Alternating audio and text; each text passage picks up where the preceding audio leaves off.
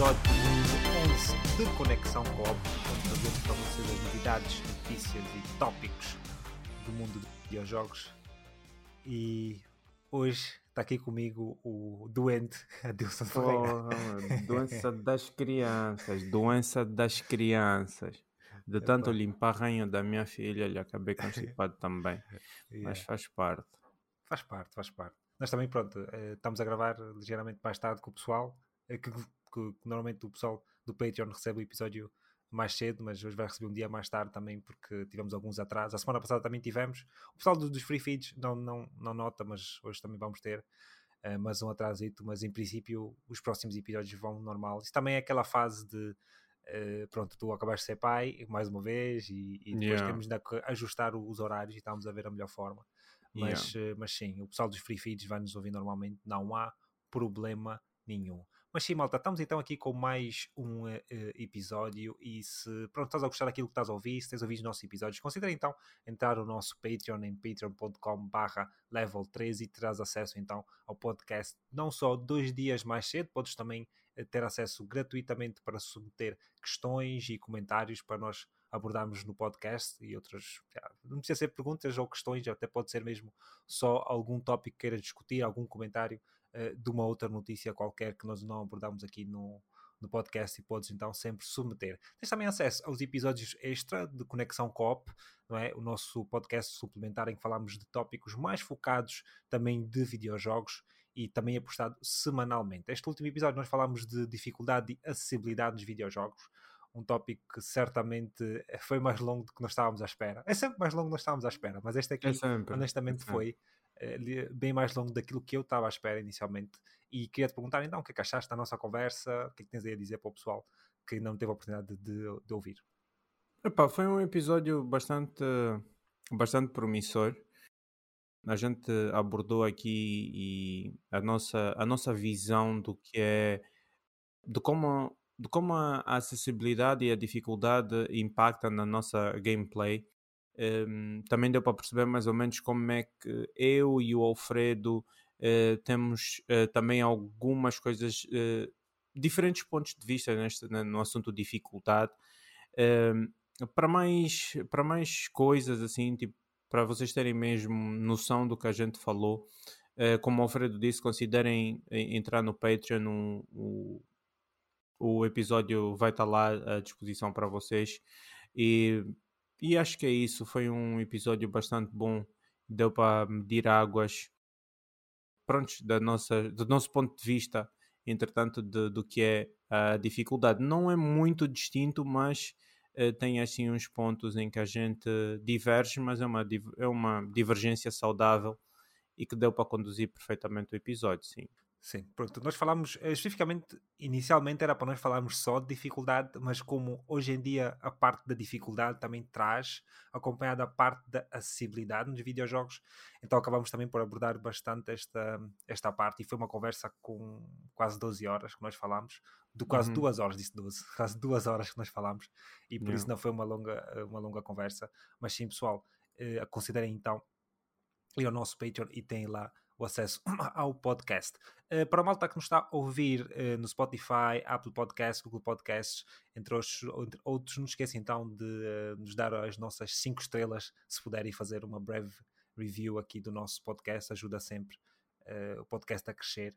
E hum, outra coisa também que eu queria dizer era que o pessoal que nos considerar hum, suportar, dar o suporte assim no Patreon, também tem acesso a um RSS feed que é específico para a plataforma que estiverem a usar. Se estiverem a usar eh, Apple Music, se estiverem a usar hum, ou, na Apple Music, é Apple Podcasts, eh, Google Podcasts, YouTube Music, whatever, tem o RSS feed que também podem continuar a usar essas mesmas plataformas, mas pronto, tem um feed especificamente para vocês e que vocês podem então ter acesso aos episódios normais e também os episódios extra, mas como também já disse, recebem os episódios mais cedo. Vamos então avançar para os nossos pequenos tópicos de discussão.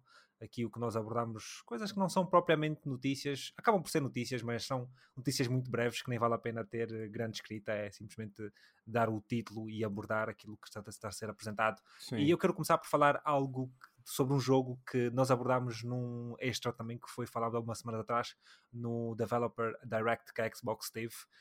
Nós falámos bastante sobre o desenvolvimento do jogo uh, Hellblade ser uma saga, é? é o Hellblade 2, neste caso, que houve algumas questões sobre, vamos dizer, o quanto longo era realmente o jogo. e depois disto, esta semana, esta semana passada, eles colocaram uma espécie de blog post na Xbox a falar mais ou menos de, do tamanho do jogo em si, da dimensão do jogo em si, do tempo jogado. E nós inicialmente até no, no extra chegámos a abordar essa parte em que eu pelo menos penso eu que foi comecei essa situação em que eles eh, durante a apresentação estavam a dizer ou estavam a dar a sensação que o jogo não ia ser muito longo. E na altura até eu ponderei que pudesse ser, que pudesse ser entre 12 a 20 horas, mas ainda foi mais curto do que eu estava à espera, porque eles o que acabaram por explicar no blog post foi que o jogo tem uma é, é tão longo quanto o primeiro. Uh, não é muito diferente. Então, por isso, estamos a olhar aqui para um jogo que poderá ser entre 6 a 8 horas, dependendo talvez da dificuldade e também da habilidade de cada jogador e o tempo que as pessoas também demoram para jogar em si cada jogo. E com isto, eu queria te perguntar o que é que tu achaste desta, eu fiquei, desta parte. Eu fiquei eh, feliz, para ser feliz. honesto, fiquei muito feliz, porque tu, uh, nós também conversamos sobre isso, e o que foi dito por nós foi que o, o, investimento que foi feito parece que foi feito mais na profundidade e na construção do universo do que propriamente a um adicionar conteúdo de forma a que o jogo ficasse longo. E isso para nós, não, quando a gente comentou sobre isso, isso para nós era um ponto muito positivo. Então, eh, quando eu vi essa notícia e vi que o jogo não passaria das 8 horas, eu fiquei extremamente feliz, para ser honesto. Yeah, porque eu, por acaso, até foi menor do que aquilo que eu estava à espera, porque, repara, eu também fiquei feliz no sentido em que, yeah, não é um jogo muito grande, mas acho há duas coisas que eu posso retirar daqui. Primeiro era uh, o facto ou o, o, o, apoio que a Xbox estava a ter deste jogo. Porque o jogo, inicialmente, quando nos foi apresentado, não sei se tu te lembras, foi apresentado como algo maior, algo uh, que seria comparado até, em muitos casos, com as experiências que nós temos na PlayStation. Estás a ver? O que nos foi vendido, a ideia que nos foi vendida inicialmente, uh, uh, o marketing do, do jogo, é pá, não digo que foi uma publicidade enganosa, porque acaba por não ser, mas deu-nos, ou deu-me a mim, e acho que muita gente ficou com essa ideia de que o jogo era realmente maior, era algo maior. Estás a ver? Tipo, aquilo era um jogo que na minha cabeça era para vir competir com os God of Wars, com os Ghost of Tsushima, com os Last of Us, no sentido não propriamente. Epá, é um third person action game, no fundo, não é? Acaba por ser isso também, mas em termos de o cinemático, um, a profundidade do jogo, pensei que fosse ser maior. Estás a perceber? E claro que, pronto, depois do Develop Direct, eu retraí um bocadinho essa minha ideia, mas também não estava à espera que fosse ser tão, tão semelhante ao primeiro. E depois tem outra coisa, que é, de facto, pronto, é o tempo que eles demoraram para fazer o jogo. Porque, pronto, o último jogo que eles lançaram, que foi, se não me engano, foi o Bleeding Edge. Uh, vou só ver aqui, já não, por causa esqueci-me de apontar, o, o tempo que eles lançaram o jogo. Lá. Eles lançaram o último jogo deles em 2020, Bleeding Edge. Dá uma sensação que eles só começaram o desenvolvimento deste jogo quase após... que após mesmo do Bleeding Edge. Sim. Porque realmente é para 4 anos, e quer dizer que quando nós vimos o jogo pela primeira vez, não sei se lembra, que já foi, foi basicamente depois da compra da Xbox, que a Xbox comprou a Ninja Theory, basicamente o, o jogo nem existia. Sim, sim. Estás a perceber? Então, para ser uma experiência desse, dessa dimensão, dá a mesma sensação que eles provavelmente, e uma das razões que, lhes, que lhes foi, provavelmente foram comprados, de uma, não sei os valores de, de, de custos que eles, que, eles, que eles tiveram na aquisição do estúdio, mas Epá, o Bleeding Edge não foi um sucesso, honestamente. Não foi mesmo sucesso nenhum. Não. Eu, por acaso, gostei do jogo, gostei da beta, tinha uma dinâmica interessante. É, parecia uma mistura entre Overwatch e uh, epá, esses MOBAs, slash action games e whatever que tu vês aí. E, e por acaso até era um jogo engraçado, tinha ali algumas ideias engraçadas, mas não era assim muito fora daquilo que nós vemos nos últimos tempos. E dá uma sensação mesmo que se calhar eles estavam tão mal, tão mal, que é pá, a Xbox foi a sim, salvação deles, honestamente. Exato, sim. Não, mas não estás errado na tua dedução, porque eu acredito que quem acompanha o estúdio provavelmente teve a mesma, a, a, o mesmo caminho de análise, entende? É, e talvez tenha sido até a própria Xbox que tenha dado o prontos, né, um incentivo ali para que eles pudessem continuar eh, o incentivo, né, Sim. que eles pudessem continuar com o projeto e pudessem fazer uma, uma, uma sequência, porque eu mesmo quando joguei o, o, o Sauna Sacrifice, tu acabas o jogo ali tipo de uma forma em que tu podes tu tens duas interpretações, ou o jogo acabava por ali mesmo, ou talvez uma continuação, porque eu acho que no final ela de facto não encontra. Porque ela ali, sem dar muitos spoilers, uh, ali no, no, primeiro jogo ela está à procura de alguém. Eu acho que no final do jogo, eu não me lembro muito bem, mas acho que tu não encontras e, o, e não é, o, o final não é tão aberto, mas também não é tão, tão amarrado. Então, é assim, eu não estava à espera, quando eu vi o, o, a sequência do Hellblade, eu sinceramente não estava à espera para já, ok? Então, uh, pronto, eu tive sempre as minhas expectativas muito, muito negativas acerca, uh, acerca desse, desse, desse jogo e piorou depois do, do, do, lançamento do último jogo deles, que eu vi como é que o jogo veio e, e disse, Ei, esses gajos estão aí por esse caminho, é para dar a Deus o, o Hellblade. Então, epá, uh, voltando ao, ao, ao, que tu disseste acerca de, de teres elevado um bocado as tuas expectativas e teres interpretado a, o, o, tudo o que foi mostrado do jogo a ser um, um, um projeto maior e que tivesse uh, a vir para competir com esses uh, Triple A's da vida que nós temos na, na Sony. É assim, eu acho difícil fazer, essa, essa, uh, fazer já essa interpretação, até mesmo por causa do tipo de estúdio que a gente está a falar. A gente está a falar da Ninja Theory, estás a entender? Sim, mas repara, estamos a falar de uma altura em que a Xbox, né, tem, tem muitos estúdios assim. E, e, na altura de que a Xbox estava a adquirir esses estúdios, não é? A Ninja Theory, claro que eles não iam comprar a Ninja Theory por causa do Bleeding Edge, não. Né? Não. O primeiro jogo que eu imaginei foi o Hellblade e provavelmente pronto, era um estúdio que para, para aquilo, para, eles têm mais que possibilidades, mas era um estúdio que provavelmente Sim. não estava a valer muito. Eles viram possibilidade, viram que o estúdio tem uh, também o talento e que pode fazer mais e conseguiram né, né, fazer a, a, compra. Mas é mesmo a própria ideia que a, que a, que a Xbox vem do jogo. Não, não estou a dizer que o que é que a, a Ninja Theory fez, mas se tu fores a ver as conferências e a forma com que se estava a referir ao jogo, sim, sim. era realmente algo maior. É como uh, o estúdio deles, uh, o The Initiative ou whatever, que eles formaram um estúdio, supostamente era para fazer o grande estúdio, mas depois acabou por ser um estúdio que está a trabalhar em ideias de terceiros. Estás a perceber? Tipo, uhum. eles começam a, a dão-nos uma sensação e depois Eles inflamam é, muito exatamente, o... depois o resultado é exatamente o contrário. Não, não, não que eu estou a achar que o jogo vai ser mau, não estou a dizer isso. Eu estou a dizer que tem que comunicar um bocadinho melhor para os fãs porque a mesma coisa acontece com essa parte dos jogos que estão a vir para a Playstation o, o Hi-Fi Rush o Sea of Thieves, que pá, pronto, tudo bem, vem para a Playstation, estou contente como fã da, da consola e também como fã muito do, do, do Hi-Fi Rush, mas, mas essa uh, comunicação de que os jogos deles, os exclusivos, que já não são exclusivos, basicamente, a, a, a, ponderação dessa questão, será que é, será que não é, continua sempre. E se nós continuarmos a criar sempre mais questões para os fãs, mais questões para os fãs, epá, os fãs vão começar a ficar um bocadinho desiludidos, já não esperam nada, já não há expectativas, as pessoas já não estão à espera de um próximo Developer Direct, de um próximo blá blá blá, estás a perceber?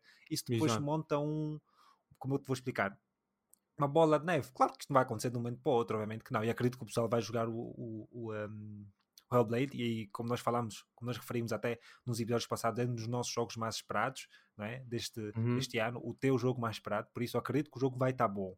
Mas também há outra questão que também queria colocar aqui. Lembras que eu já te mencionei no, no, episódio extra que nós já vimos muito do jogo. Então agora vimos ainda uma, uma porcentagem maior, mano. Estás a perceber? Tipo, sim, pensa sim, bem, sim. pensa bem. Eu estava a imaginar aquilo que nós vimos. Eu estava a pensar, é pá, um jogo de 12, 15 horas, 20 horas no máximo. Ok, tudo bem. Estava a pensar, pá, vimos um bocadinho do sim, jogo. Então, ali, agora... ali, ali takes muito longos uh, de conteúdo de jogo, sim. E Nós tu... provavelmente uh, 40 minutos de jogo já temos consumidos tranquilamente. Sim. Exatamente, isso que eu estou a dizer. Yeah. Como é que um Ou jogo seja, de 6 ou 8 horas. Pondo, pondo isso aqui tipo em tempo, nós hoje já consumimos nós só vamos jogar 5 horas e 15 minutos. Exatamente. Eu disse, pá, não sabemos tanto do jogo, para que mostrar tanto do jogo se, se o jogo é assim? Eles, eles deviam ter referido isso logo de início. Eu, eu acho que isso, essa má comunicação é que é, é que é má. Tipo, acho que acaba por não ajudar muito a Xbox. Mas pronto, é pá, 6 a 8 horas também fiquei feliz por o jogo ser pequeno. Assim um gajo entra, joga aquilo, sei lá, provavelmente aquele jogo é um gajo começa a jogar uma sexta-feira, domingo já acabou o jogo, se calhar nem isso, se calhar até acaba num sábado, nem, nem, nem demora assim tanto. Mas, mas sim, epá, é, é, o que é. São, uh, vão acabar por ser mesmo esta, essas horitas de jogo e espero que, que a malta vá então, vá então curtir. Avançando, temos então o Horizon, uh, o Forbidden West, que acaba por vir para o PC. Vai ser lançado dia 21 de março, a edição completa do jogo, que também inclui o DLC. O DLC, pá, está-me a escapar aqui o nome. Já me lembras dele ser. É o uh, Burning Shores, acho que é isso. Burning Shores, Burning yeah. Shores, exatamente. O DLC, por isso, pronto, é pá, é mais lançamento da, da consola, né, da PlayStation 5 para o PC. Este jogo que nós já vimos também, na, já temos no, no PlayStation Plus, né, no, no Extra, o pessoal. E pronto, e sabemos que a PlayStation vai continuar com este lançamento. Tivemos algumas semanas atrás alguns rumores, isso que até foi uma cerca uma semana e meia, do, dos quais são os jogos que a Sony está-se a preparar para lançar no PC.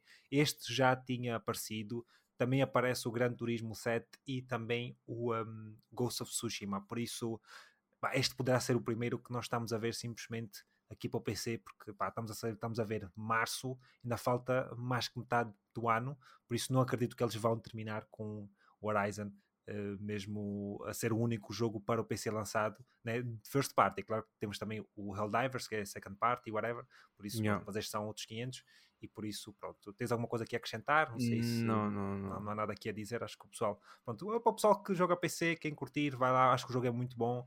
Eu, pelo menos, gosto muito. Acho que tu não, não és assim um grande fã de, não, não, de Horizon. Não, eu, por acaso, gosto. Acho que é um dos melhores, das melhores propriedades intelectuais que, que a Sony tem.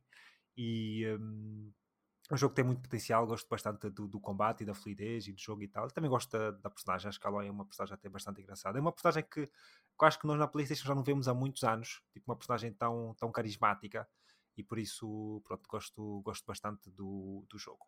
Avançando para o uh, próximo, aqui temos o título de Dead Stranding. Isto é um, são rumores, basicamente, sobre poderá ser potencialmente o próximo título do Dead Stranding 2 e o título seria Death Stranding 2 ou ah, para nós agora até agora não sei se tu reparaste eu acho que ainda não nós ainda não vimos o título Death Stranding nós só vimos DS2 estás a perceber e que eu acho que é um bocadinho estranho mas vamos assumir que é Death Stranding acho que, que seja e uh, o, título, o subtítulo seria On the Beach que para o pessoal que se calhar não jogou o jogo é um bocadinho estranho mas para o pessoal que jogou o jogo sabe exatamente o que é que uh, uh, beach, né? a praia significa dentro do jogo. Por acaso, não sei, tu chegaste a jogar o Death Stranding? Não me lembro se falei joguei, sobre isso. Joguei metade do jogo.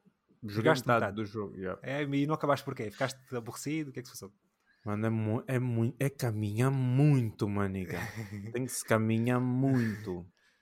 E é, e é, por isso que eu deixei.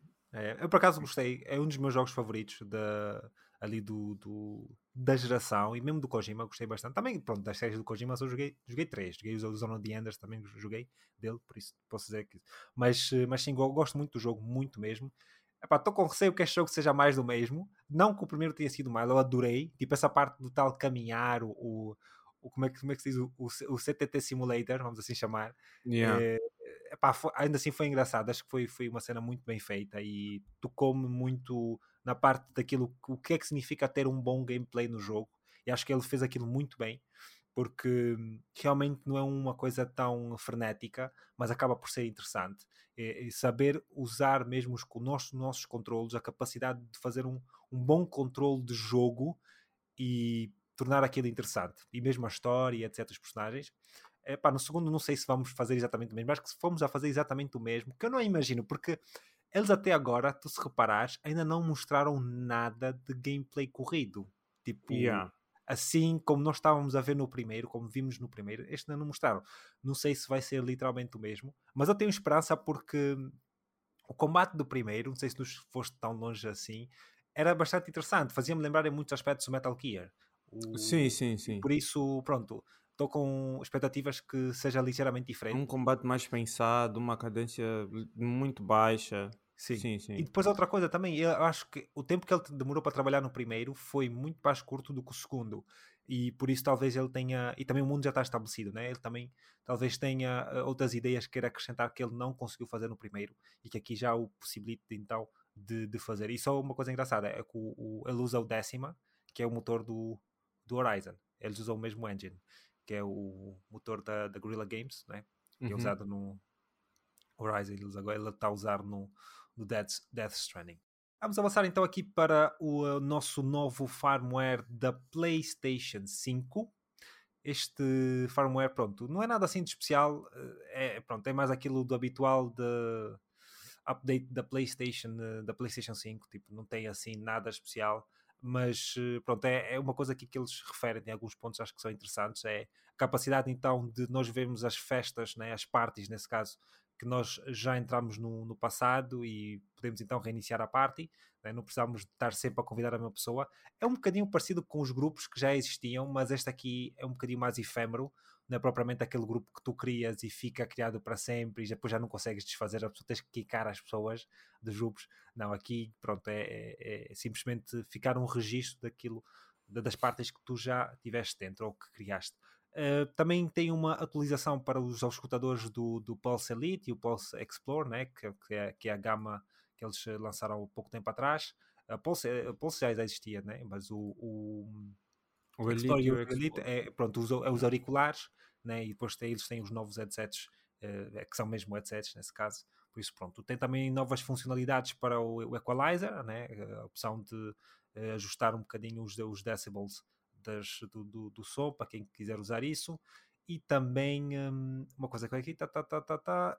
Ah, uma coisa que eles tem uma coisa engraçada aqui que eu por acaso acho que é muito, muito importante. Eu por acaso uso bastante nos meus fones. Não sei se por acaso tu usas isso, que é a capacidade de nós ouvirmos a nós mesmos, tipo que eles chamam aqui o tom lateral. É, é basicamente quando nós estamos a falar com o headset, o microfone nós conseguimos ouvir a nós mesmos a, a, falar. Eles agora dão a possibilidade de nós mexermos um bocadinho mais no volume desse, dessa, da nossa voz, não é? Eu não sei Sim. se muita gente gosta de usar isso, eu por acaso gosto de usar porque e faz-me diferença. Por exemplo, agora nós estamos aqui a comunicar, eu não consigo ouvir a minha própria voz, né? claro, ouço a minha própria voz, mas não no headset, e, um, e faz-me um bocadinho de confusão porque nunca, às vezes, não sei o tom com que estou a falar. Se nós estivermos a, a usar aquilo, a ouvir a nós mesmos, nós conseguimos ver certamente quando estamos a gritar e quando não, porque nós, nós somos obrigados a ouvir a nós mesmos. Exatamente, sim. Essa parte é engraçada. E também outra coisa também que ajuda, que as pessoas não sabem, é mais difícil tu teres conversas uh, cruzadas. Porque tu vais ouvir a tua própria voz e a voz de outra pessoa e fica boa estranha. É como se estivesse a ouvir, quando, quando estás a ouvir tipo, nos headsets, duas pessoas a falar ao mesmo tempo, é boa chato.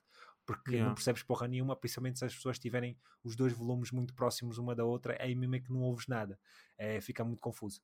Aqui, pronto, também ajuda nessa comunicação. É mais engraçado de se ter. Mas há pessoas que gostam, há pessoas que que não. Mas não. Uh, uma coisa mais importante aqui, acho que é a, porta mais, a parte mais importante deste firmware, que, que eu vi muita coisa a acontecer nesta, esta última semana por causa disto. E uh, o, o, firmware basicamente deixa, o, deixa a possibilidade do uso do Cronos Max. Uh, acho que é Cronos Max. E para quem não sabe, pronto, o Cronos Max é um aparelho que já existe há muitos anos. Né? A gama Cronos Max é uma gama nova, mas é um aparelho que em si, uh, existe uma marca, mas tem outros dispositivos que, que se usa já há muitos anos. Eu lembro-me da primeira vez que ouvi falar isso na PlayStation 3, que o pessoal gosta de usar aquilo para meter basicamente scripts e cheats dentro dentro do comando do jogo, né? E uma das Sim. coisas muito famosas que o pessoal usa muitas vezes é a utilização do rato e teclado na consola através do tal uh, aparelho. Uh, não sei se o Cronos Max dá para fazer isso, mas sei que outros aparelhos dão. Uh, um outro muito popular é o, o XIM, que é XIM, que também fala-se muito. Isto para mim, olha, eu fiquei tão feliz por ver esta cena, fiquei tão contente, mas depois pensei, epá, isto é uma daquelas coisas que provavelmente eles daqui a um bocado vão atualizar o tal aparelho e vai voltar a funcionar outra vez. Sim. Porque, mas pronto, diz-me aqui o que é que tu tens a dizer sobre isso, já que também estavas a rir um bocado e eu achei engraçado. Não estava-me a rir porque eu vi no, no Reddit as pessoas a chorarem por causa disso e era engraçado ver o choro porque a comunidade até está um bocadinho dividida com a, uh, entre as pessoas que de facto fazem o uso desse tipo de, de mod, né? Sim. E das pessoas que acham isso autossabotagem tentam demonizar esse tipo de, de aparelho ao máximo. E foi só por isso que me ri, por causa da, da, da, da dimensão e da natureza dos, dos comentários que estão ali no Reddit acerca dessa, dessa, desse novo firmware que deixa ou, ou faz com que não seja possível o uso isto não é, não é permanente, é como tu disseste, daqui a pouco eles fazem a atualização do, do aparelho e, e volta Sim. a funcionar assim, novamente. Vamos ver, né? Porque é daquelas coisas, isso tornou-se realmente falado porque está a ser um bocadinho difícil talvez essa própria atualização. E eu não sei se a Sony fez isso propositadamente. Né? Nós não pelo aquilo que eu vi, eu não encontrei nada que a Sony tenha feito isso propositadamente. Mas é capaz de ter feito né? e talvez esteja a correr atrás destes próprios aparelhos, se calhar decidiram. Porque eu lembro, por exemplo, que na altura do Rainbow Six Siege era uma coisa que pregava completamente os servidores. Tu notavas claramente o pessoal, quando nós estávamos a jogar, que jogava com rato e teclado. Era, era uma coisa absurda. Acho que todo o pessoal que jogou Rainbow Six Siege na altura da PlayStation 4 sabe o que isso é. Para quem jogava de comando, chegavas, muitas vezes encontravas outros jogadores que, mesmo jogadores portugueses, encontravas, que que estavam claramente a usar o aparelho e tu não estavas na, na, facilidade que tinham às vezes de acertar os tiros, era absurda. Tu parecia mesmo que não estavas a jogar. Tinhas gajos muito bons, obviamente. Há sempre aquela linha, porque eu também próprio já fui chamado de cheater, já me chamaram também de cheater. Eu tipo, pá, ok, pronto, o que é que o gajo vai dizer? Não vou dizer nada. vou dizer só, ok, pronto, como é que eu te vou provar, caralho? yeah. vou, vou começar a fazer vídeos agora, de, de, de, vou mandar só para ele? Não. Então é um bocadinho complicado. Isso também já notou, já acho que todo o pessoal mesmo as, eu já vi, mesmo pessoas que não são muito boas nos jogos, há sempre outra que é pior.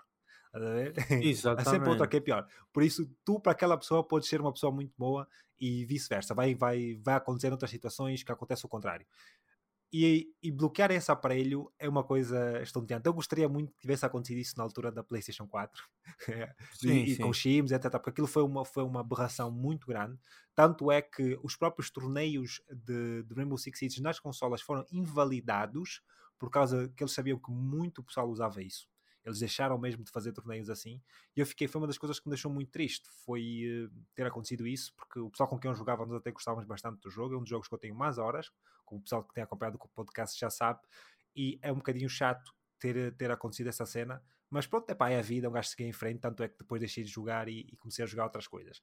Mas gostaria que sim, gostaria que eles fossem mesmo atrás. Sabes porquê também? Porque tem essa parte do rato e teclado, mas também tem os scripts e para o pessoal que não sabe, o sim, scripts sim. é basicamente tu colocares um, uma dizer... funcionalidade nova, uma funcionalidade que não tem no jogo, tu com um mod tu consegues fazer. Por exemplo, no Rainbow Six Siege, se tu fosses bom em programação, se tu fosses mesmo muito bom, tu conseguias pôr aim assist num, e o jogo não tem aim assist. Sim, sim são, coisas, são coisas assim pequeninas que. Eu por acaso essa do aim assist no Rainbow Six não sabia, mas o que eu sei é que tu podes fazer eh, basicamente é uh, colocar velocidade de, de, cadência de tiros mais alta. Exatamente, exemplo, no Apex eu... foi usado para. Desculpa te interromper, no Apex foi, eu não sei, vai, vai, certamente alguém que nos está a ouvir já jogou e joga Apex. Nós temos uma arma no, no Apex, eu não sei se tu te lembras de, de, dessa arma, a Hemlock.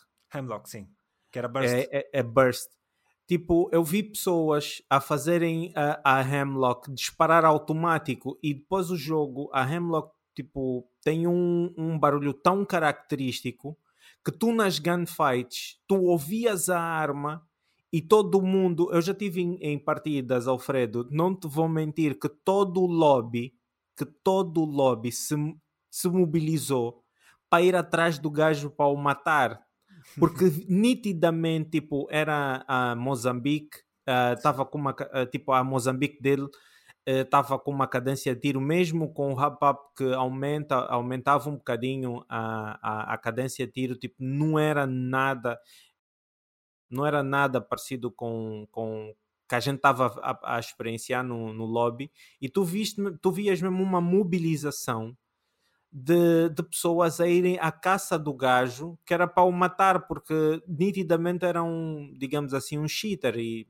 estava a usar um é, mod. No fundo, no fundo é cheaters, né? Tipo, tem essa parte, a cadência. Já encontrei, por exemplo, agora vou falar um bocadinho nos jogos que teve a jogar, estive a jogar Tekken um bocado, mas uma coisa muito famosa é os scripts dos jogos de, de luta. Tu fazes altos scripts para fazer os combos e coisas assim que facilita muito para o pessoal que, pá, que não tem, vamos dizer, a capacidade de o fazer. E pronto, é, pá, é aquela Facilita cena. mesmo os podres, os fracos, os Yeah. lixos mesmo. Se você usa, olha, quem está a ouvir esse mambo, se você usa esses mambos, você é um lixo. You're a trash person. Porra! Yeah, São e- merda. E aí, esses nomes epá, é muito chato. Eu, por acaso, já. É, Uma das coisas também que me fez afastar um bocado dos jogos online também foi, foi essa parte. O Rainbow Six, muitas das vezes, eh, tantas, tantas vezes, um gajo estava a jogar e. O Rainbow Six tem um jogo que também já tinha muitos problemas de natureza, mas Sim. colocar mais isso no meio do jogo já não era fácil. Já não era nada fácil. E, eh, mas sim, eu já vi pessoal claramente que não sabe jogar e depois jogos de luta e, e põe-se a fazer coisas que eu sei, este gajo não está a fazer aquilo porque está tão automático, tanto é que ele não consegue se ajustar quando está, por exemplo, o pessoal que joga jogos de luta sabe muito bem quando eu falo que estar ou não próximo de uma parede faz a diferença para os combos, né? Eh, em que posição que tu estás é, é- é muito importante. E o gajo está a fazer um combo que era longo está a fazer para uma parede, tipo, what the hell, o que é que está aqui a fazer? E tu notas claramente que ele está a fazer scripts, porque o boneco não está a parar, ele nem consegue parar o boneco. O boneco, às vezes, o outro está está deitado, o meu boneco sofreu dano, caiu, por exemplo, mas ele, como não conseguiu continuar o combo, o boneco dele continua a, a dar golpes para o ar. Yeah. Depois ele tem que cancelar. Eu vejo, ah, este gajo está, está a fazer scripts e nota-se claramente assim, às vezes. Mas pronto, é aquela cena, é, é o hábito. Cheaters há sempre. Né? No PC é muito pior, honestamente. É uma coisa que me Sim. faz também continuar a jogar na consola. É isso. Por isso também não vou chatear. Eh, O próprio The Finals, o jogo mal saiu, já estava cheio de cheaters.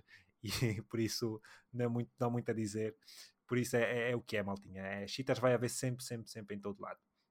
Avançando aqui para o uh, nosso pequeno tópico número 5, eu queria falar sobre o top de downloads de 2023 da, da PlayStation 5.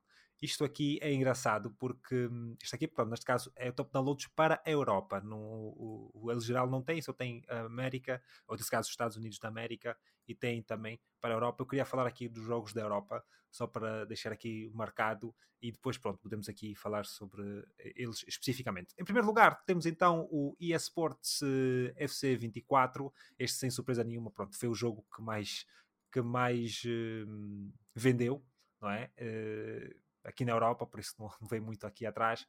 Mas eh, vamos, lá, vamos lá dizer então aqui a lista. Em primeiro lugar, eSports FC 24. Em segundo, temos Hogwarts Legacy. Terceiro, temos Call of Duty Modern Warfare 3. Seguida, temos Grand Theft Auto 5. Em quinto, Marvel Spider-Man 2. FIFA 23 está em sexto, Baldur's Gate em sétimo, Baldur's Gate 3 em sétimo, Diablo 4 em oitavo, em nono temos Star Wars Jedi Survivor, acompanhado de Assassin's Creed Mirage, depois Call of Duty Modern Warfare 2, uh, Cyberpunk 2077 é o 12 lugar, F1 23, uh, Resident Evil 4, em 15 temos Final Fantasy 16, depois temos uh, NBA 2K24 e NBA 2K23 no 16 e 17. Depois temos então Dead Island 2, acompanhado de Tom Clancy's Rainbow Six Siege. E por final, em 20 temos então Need for Speed Unbound. Pronto, uh, alguma coisa aqui que te saltou logo à vista? A mim saltou logo também a primeira vez, logo que, que eu vi. E depois é que fui pesquisar e descobri realmente a, a, a diferença. Uh, do jogo que nós falámos da última vez. Sim, o Baldur's Gate. Gate. Pronto, Nem eu, quinto. Não, o que, eu, o que eu me apercebi é que, pronto, uh, o, a Larian não dá números de cópias vendidas. Ok. Uh, por isso, pronto, por isso é que não estava no top de jogos. E eu achei isso muito estranho, muito estranho mesmo. Uh, não estar no top 20 era mesmo muito estranho. Mas o facto é que, pronto, como não, como não dá o número, não é? de cópias vendidas, por isso é perfeitamente normal. Aqui, pronto, já vemos numa, numa fase da lista mais acompanhada, está em eh, décimo, uh, desculpa, está em sétimo lugar. Se bem que os downloads é uma coisa que se pode repetir facilmente, tipo, uma, pessoa, uma própria pessoa pode sacar o jogo inúmeras vezes durante o ano, por isso é, é, é, pá, é um bocadinho assim estranho de nós estarmos a dizer que isto remarca as vendas do jogo em si, mas pronto, não sabemos exatamente as vendas do Baldur's Gate ainda, acredito que um dia teremos os números, mas pá, pronto, aqui eu só vejo FIFAs, aqui é, é EA Sports, é FIFA 23 e epá, é tudo FIFA, o pessoal está sempre a sacar os FIFAs, o Grand Theft Auto sem surpresa nenhuma, o Grand Theft Auto nos downloads está sempre, é muito raro não, não aparecer, por isso pronto, é, é nem muito assim fora daquilo que, que é a realidade, mas pá, estamos a falar aqui de jogos que, que, que, eu fico surpreendido de ver aqui, por exemplo, o Tom, Tom Clancy's Rainbow Six Siege, vejo realmente alguma surpresa de, de cá estar, sendo que um jogo que já saiu em 2015, estar a aparecer no top 20 é uma surpresa para mim. Ah, mas não deverá ter sido por causa da, da expansão ou da DLC, o Extraction? Do Extraction, não, o Extraction não tem nada a ver, o Extraction é outro jogo. É outro jogo? Sim, okay. o Extraction é outro jogo. Uh, Rainbow Six Extraction é, é, é, um jogo à parte. E outro jogo também que, que, que me faz também pá, pensar bastante nesta série é o Need for Speed, que também não estava nada à espera que fosse ver aqui, embora sejam os dois últimos. Ainda assim, Sim. são uh, dois jogos que honestamente não estava nada à espera que fosse ver neste top lista download. O NBA está um bocadinho mais acima do que os anos passados, acho eu. Uh, e principalmente os dois aqui, quer dizer que o pessoal está tá a curtir a série, é, é, é importante se ver. Uh, o F1 tem subido bastante nos últimos anos, uh, tem um jogo que tem ganho bastante uh, atração aqui para, para, para, os fãs e acho que é, é, engraçado de também ver aqui o jogo. O resto é, acho que é perfeitamente normal, não está assim yeah. fora daquilo que, que eu estava à espera, por isso sim, é, é certamente, certamente algo interessante. E claro, pronto, vemos aqui o, o, o Cyberpunk que claramente está aqui tão alto mesmo por causa do DLC. Isto é quase garantido yeah. o pessoal foi sacar, jogar outra vez e etc. Por isso acredito que sim, que esteja aqui mesmo por causa disso. Avançando para o que nós temos jogado, uh, Mr. Pelunguza, Dilson. A que Plague é Tale, a Plague Tale. E vou começar a jogar depois agora do A Plague Tale. Estava a pensar em ir para o Cyberpunk, mas acho que vou primeiro para o Grand Blue, uh, o Fantasy Relink quando é que sai?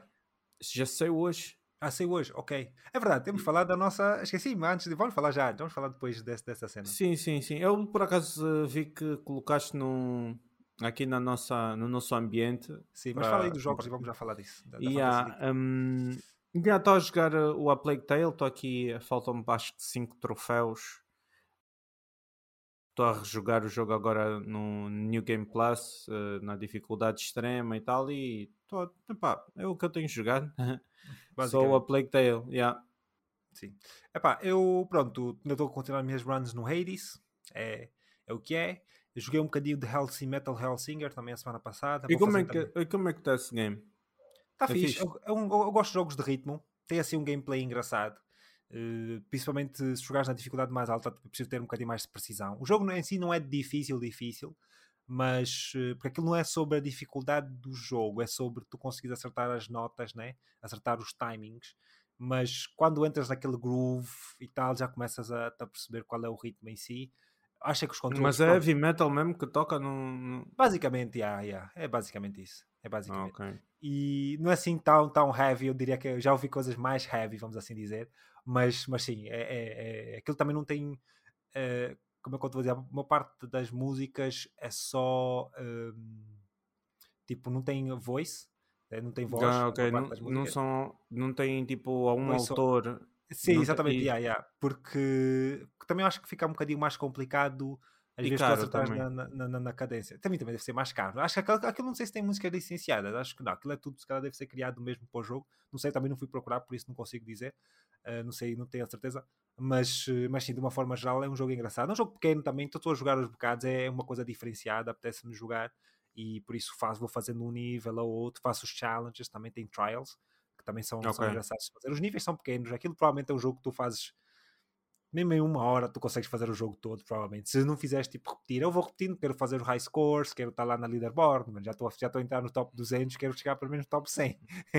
quero chegar pelo menos no top 100, todos os níveis. Depois é isso, é pá. A diferença entre tipo o top, o, o, o, lugar número 100 e o primeiro é tão grande, mas é pá, o gajo pelo menos top 100 tem que estar lá. tem que estar lá. Então, pronto, vou jogando para repetir alguns níveis e tal, mas os níveis são pequenos, fazes aquilo, sei lá, se calhar nem 10 minutos uh, por nível, é mesmo pequenino.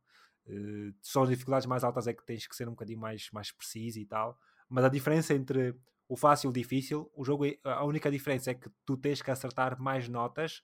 Os inimigos também, pronto, têm que levar um, ligeiramente mais dano. Mas o pior mesmo é acertar nas notas. O, o, timing das notas tem que ser mais certinho, tens de estar sempre no perfeito. Depois aquilo tem um multiplicador, né? uhum. né? aquilo vai, acho que vai 2, 4, 8 e 16 né? e tu se estiveres sempre a acertar nos inimigos, nunca falhares, aquilo fica sempre no 16. Por isso é, quando começas a colocar aquilo no 16, tens de ficar até o final do nível sempre com 16, 16. O importante é isso. Estás sempre lá no 16, depois acertar, depois aquilo é tudo, é tudo. É tu a disparares, tu a desviares, tu a saltares, é tudo é, é, em timing. Tem um timing, okay. aquilo vai tem uma batida e um, a carregar a arma, tudo, tudo, tudo, tudo tu fazes, basicamente, todas as ações. Só não, só não, só, só se tiveres tipo a, a só, só estando a olhar é que não mexes nem nada. De resto, tudo que tu fazes e coisa. Depois é engraçado, é tipo, tu tens de fazer aquilo num timing. É um bocadinho parecido com Hi-Fi Rush, no fundo. Uh, para tu acertares, por exemplo, o triple dash e whatever, tens que acertar no beat, tipo, no ritmo e tal. Senão só fazes, fazes um, depois o jogo fica assim parado e tal. O portagem, mas sim, é, acaba por ser engraçado. E depois joguei um bocadinho Humanity, tenho que estar a terminar. Agora estou nos níveis já que já estão extremamente difíceis, mas pá, um gajo está, vai tentando. E um, o outro, pronto, é o Tekken 8, que saiu na sexta-feira, não é? Estive a jogar um bocado, não, não joguei muito. Uh, o que eu entrei só para testar os controles, ver como é que aquilo está, ver como é que está as arenas do jogo. Quando, eu joguei a primeira beta que eles fizeram, mas não joguei a última. Uh, e joguei um bocadinho do demo, mas o demo só entrei e vi que eram quatro jogadores, acabei por desistir. Não estava mesmo interessado nenhum para jogar com aqueles personagens que lá estavam. E uh, pronto, agora já tenho os personagens alguns personagens com que eu quero jogar. O que eu mais queria que tivesse não tem, mas pronto, epá, vamos esperar que venha por DLC. E por isso, pronto, estou a gostar, o jogo está muito top, está tá mesmo muito, muito bom, os visuais estão fantásticos. Notei um, um ligeiro downgrade daquilo que nós vimos anteriormente. Yeah.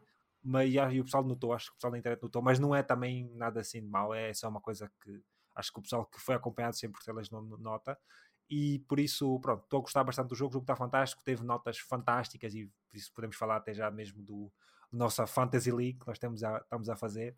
E já yeah. temos aqui, já viste os meus bangers, como é que estão, né? E a poça, está dando medo. Está mal. Os meus bangers, como é que estão? Deixa-me só ver aqui se eu consigo abrir aqui a lista. Eu fui ver o. o... Eu fui Podes atualizar o... já?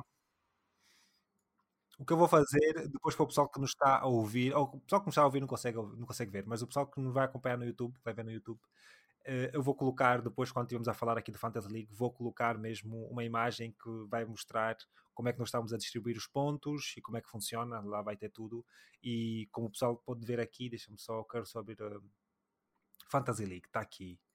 Usei. Acho que o teu já está é o mais atualizado, pronto. Só que pronto, não fica tão bonitinho como está no meu, porque não sei porquê que fica online, eles algumas, eh, como é que eu te vou dizer, algumas fontes no, no Excel online não tem, mas pronto, é, é o que é. Mas eh, de qualquer forma, pronto, eu já tenho aqui três jogos no mercado, que é o Tekken 8, o Infinite Like a Dragon Infinite Well e tenho o Final, Final Fantasy, não, desculpa, o Last of Us Parte 2 Remaster.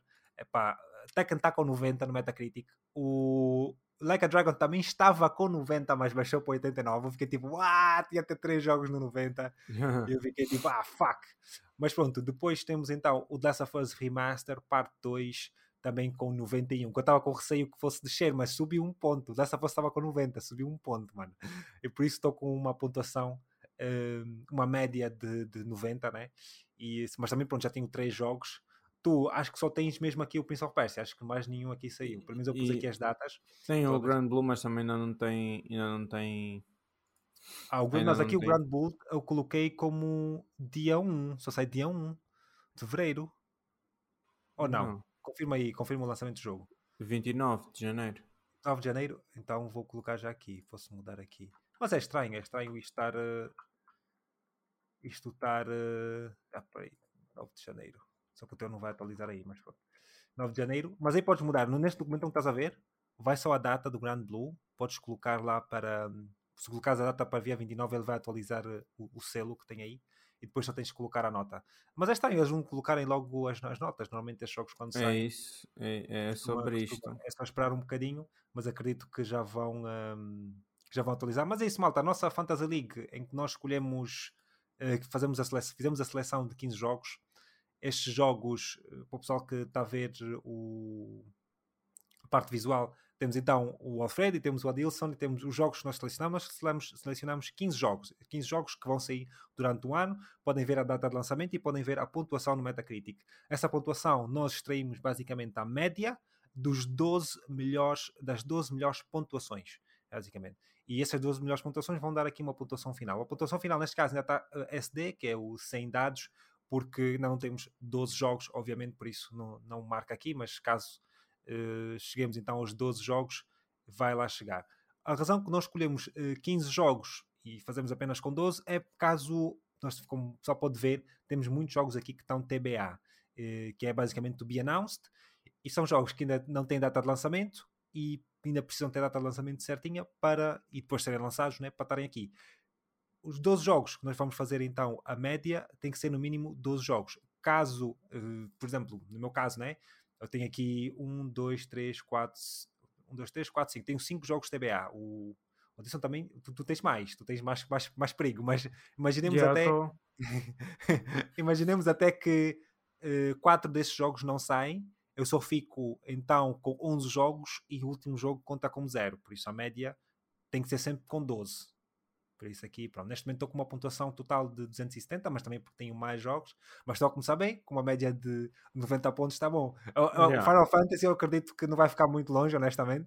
também se bater nos 90, também acredito que vai bater nos 90. Uh, o, o Dragon's Dogma 2, pelo que já estive a ver, não sei se viste as, as últimas cenas que saíram, dos 30 FPS. Hum, já, já, já vi, já. Yeah, fiquei já assim um bocadinho tipo, oh shit, já me lixaram.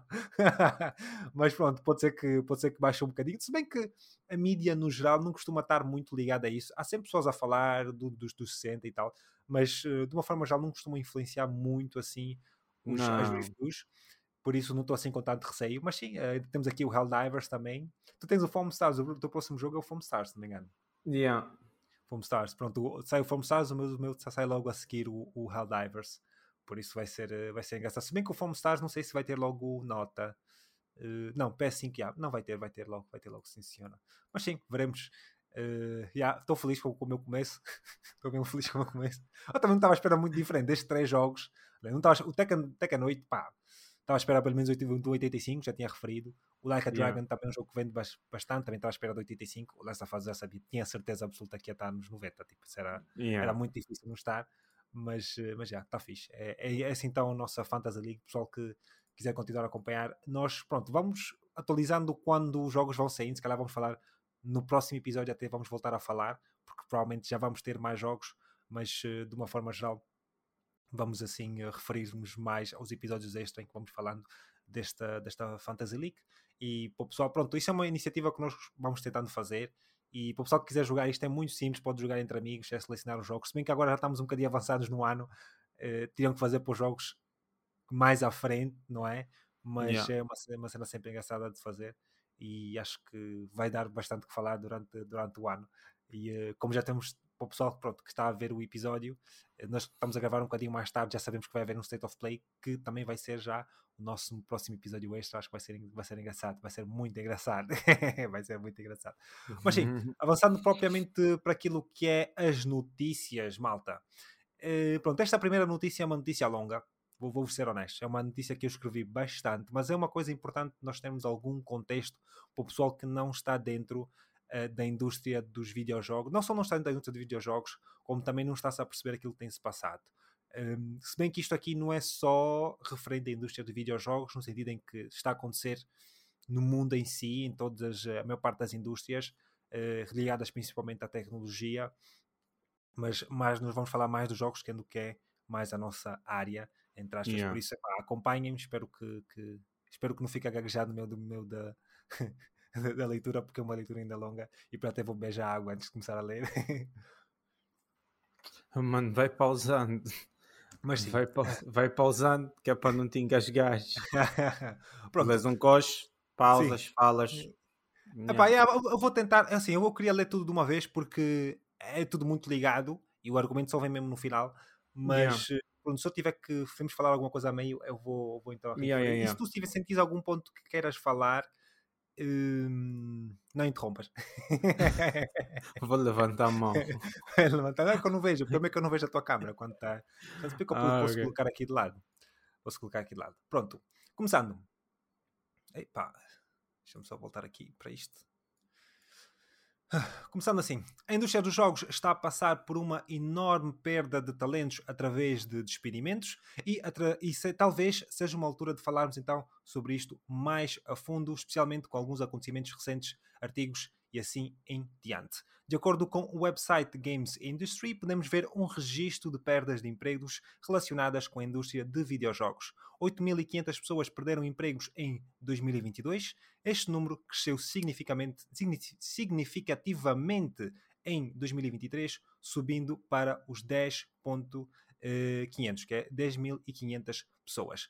E embora estes números sejam elevados, podem ser apenas o início, porque mesmo sendo janeiro, cerca de 6 mil pessoas já perderam os seus empregos no setor de videojogos, faltando ainda 11 meses para o final do ano.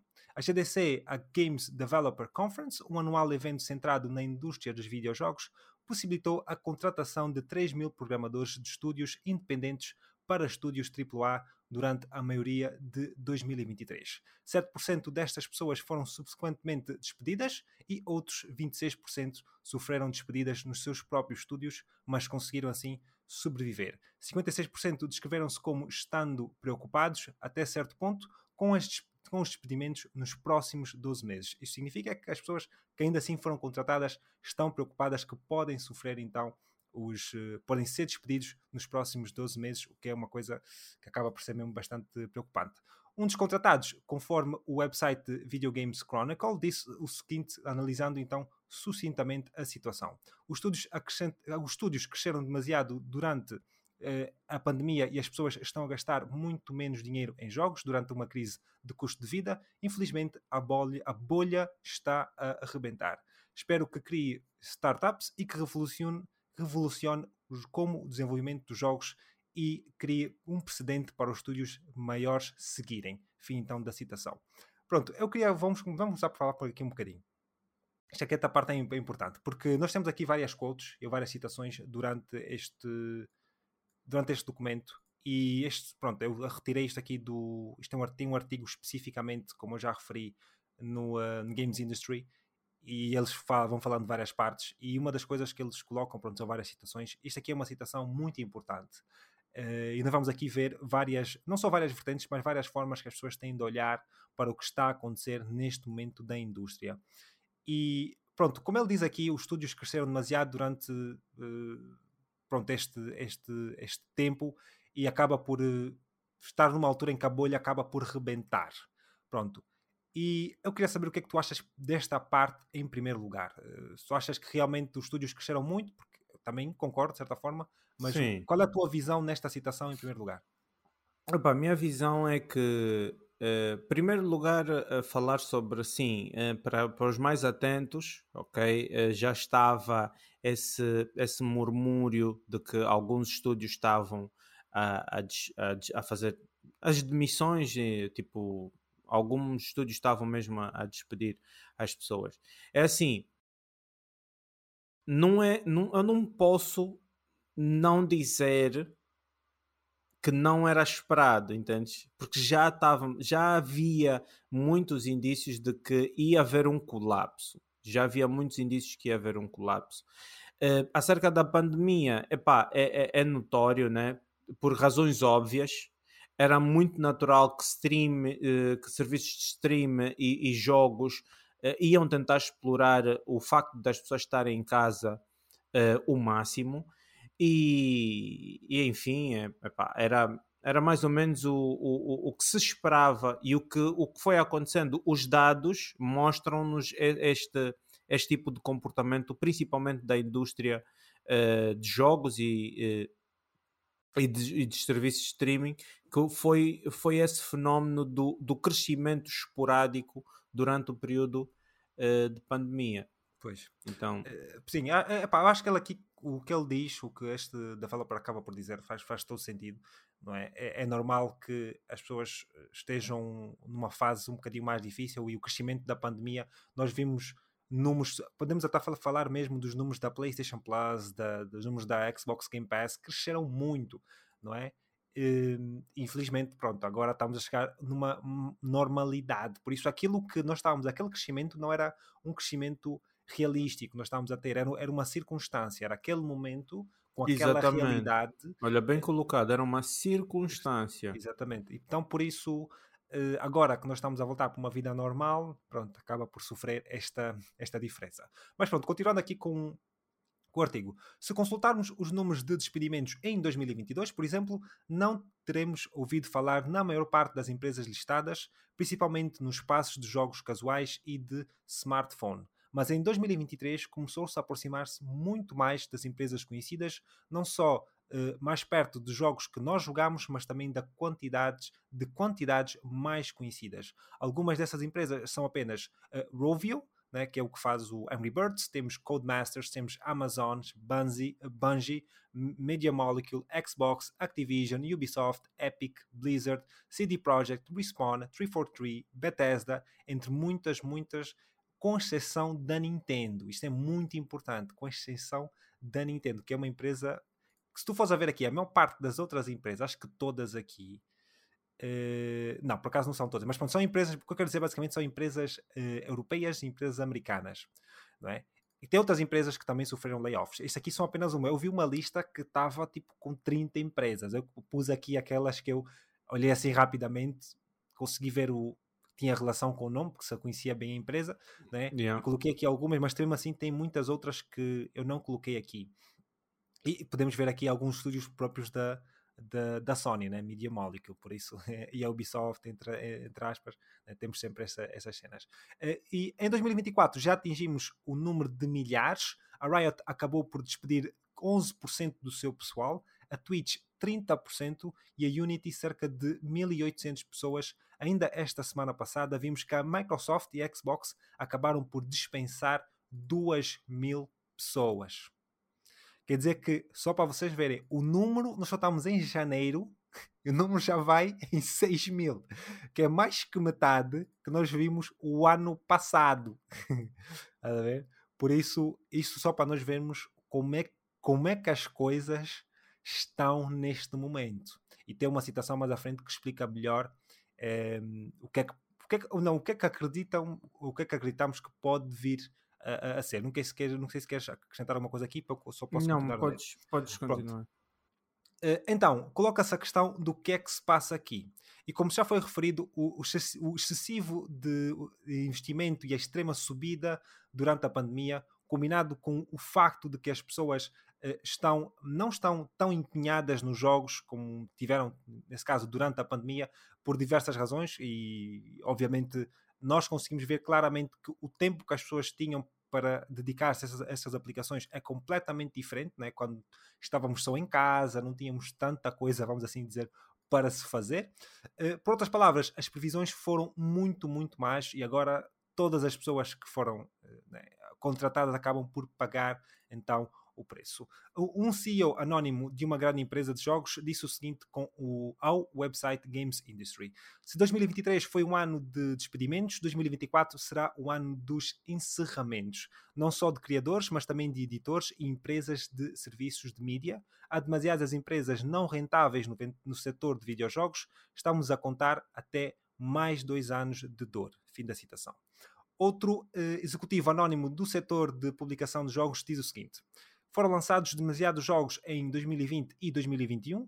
Precisamos de voltar aos níveis anteriores à pandemia em termos de calendarização de lançamentos e isso provavelmente vai demorar dois anos. Só para referir antes de continuar aqui a citação, continuamos sempre a falar em dois anos. Quer dizer que isso não é algo que vai se resolver nos próximos dois ou três meses. e tem uma, tem uma Exato. citação mais à frente que ainda põe as coisas de uma forma ainda pior. Eh, já se vê as publicadoras que estão a assinar menos e menos jogos, isto acontece em todo lado, as lojas estão saturadas, não apenas a Steam, e os jogos já, têm, já não têm os níveis que tinham. As, a concorrência não é o maior fator, mas é um desafio, especialmente se tivermos em conta o rendimento disponível que as pessoas têm atualmente. Não se trata apenas do número de jogos novos com que se está a competir, mas também de todos os jogos antigos e os jogos como serviço que existem e já estão a fazer um grande número, como é citado. Entretanto, temos aqui, só para terminar, o famoso criador de jogos Jonathan Blow, eh, dos títulos Braid e o meu favorito The Witness, disse o seguinte no tweet, numa série deles, uh, talvez para dar uma ideia mais precisa daquilo que poderemos vir a ter então no próximo tempo. Se acham que há muitos despedimentos na indústria dos jogos, ainda não viram nada. As empresas despedem sempre menos na primeira ou segunda vaga porque não querem que as coisas pareçam tão más como realmente são. Mas 2021 foi um ano de contratações excessivas, o trabalho remoto improdutivo, a mudança para a contratação de pessoas por motivos para além da capacidade, uma mudança de geração e para desilusão e o niilismo e uma recusa em encontrar significado e trabalho por dinâmica. O aumento da dor na tentativa de competir com as empresas de tecnologia e vários outros setores, outros, outros, outros fatores têm sido muito têm sido igualmente devastadores e estamos apenas a começar a ver alguns dos resultados. É provável que esta situação se mantenha durante algum tempo e antes de assistirmos uma recuperação que terá necessariamente de se eh, centrar em equipas mais pequenas onde as pessoas realmente trabalhem. Fim da citação.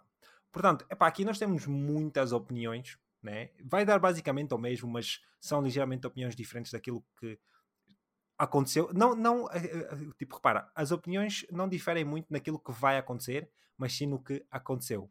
Porque Exato. o que vai acontecer é merda, todo mundo sabe, mas só, só difere um bocadinho daquilo que realmente aconteceu. Uns falam um bocadinho da contratação, de facto foi, falam, outros falam um bocadinho naquilo que as pessoas estão a consumir, menos ou mais e whatever.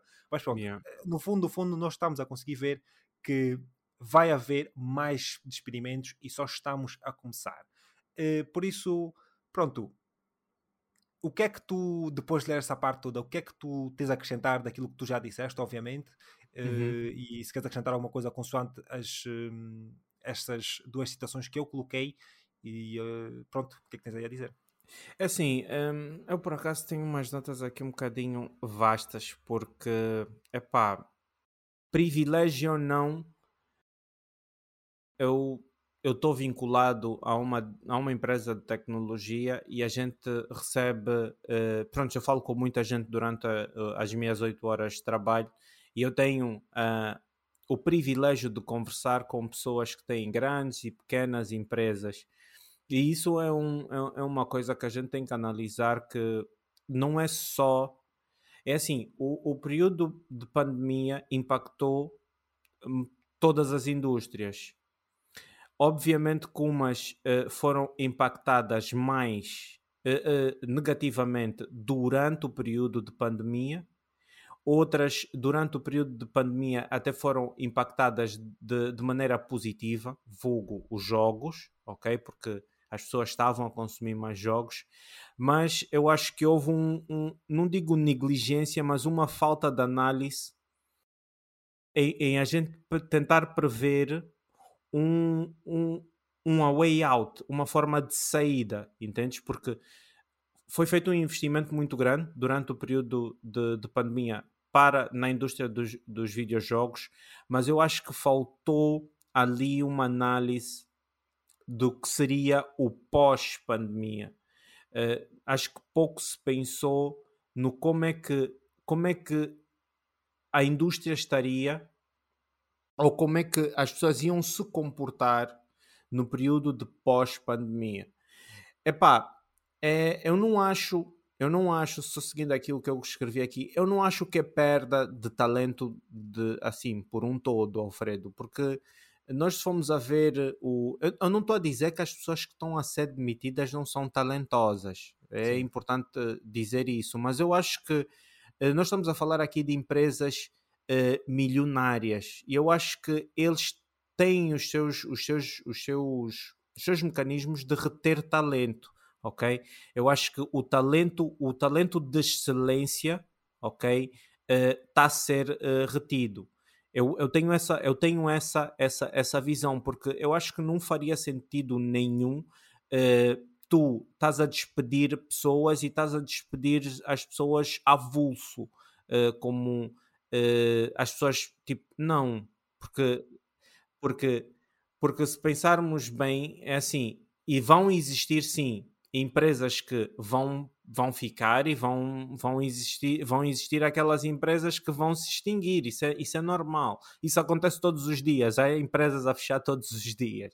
Sim, ok? Sim. Então eu acho que para, para os estúdios mais robustos aqui falando, que estão a admitir as pessoas, eu acho que eu, eu quero acreditar que o talento está a ser, está, está a ser retido.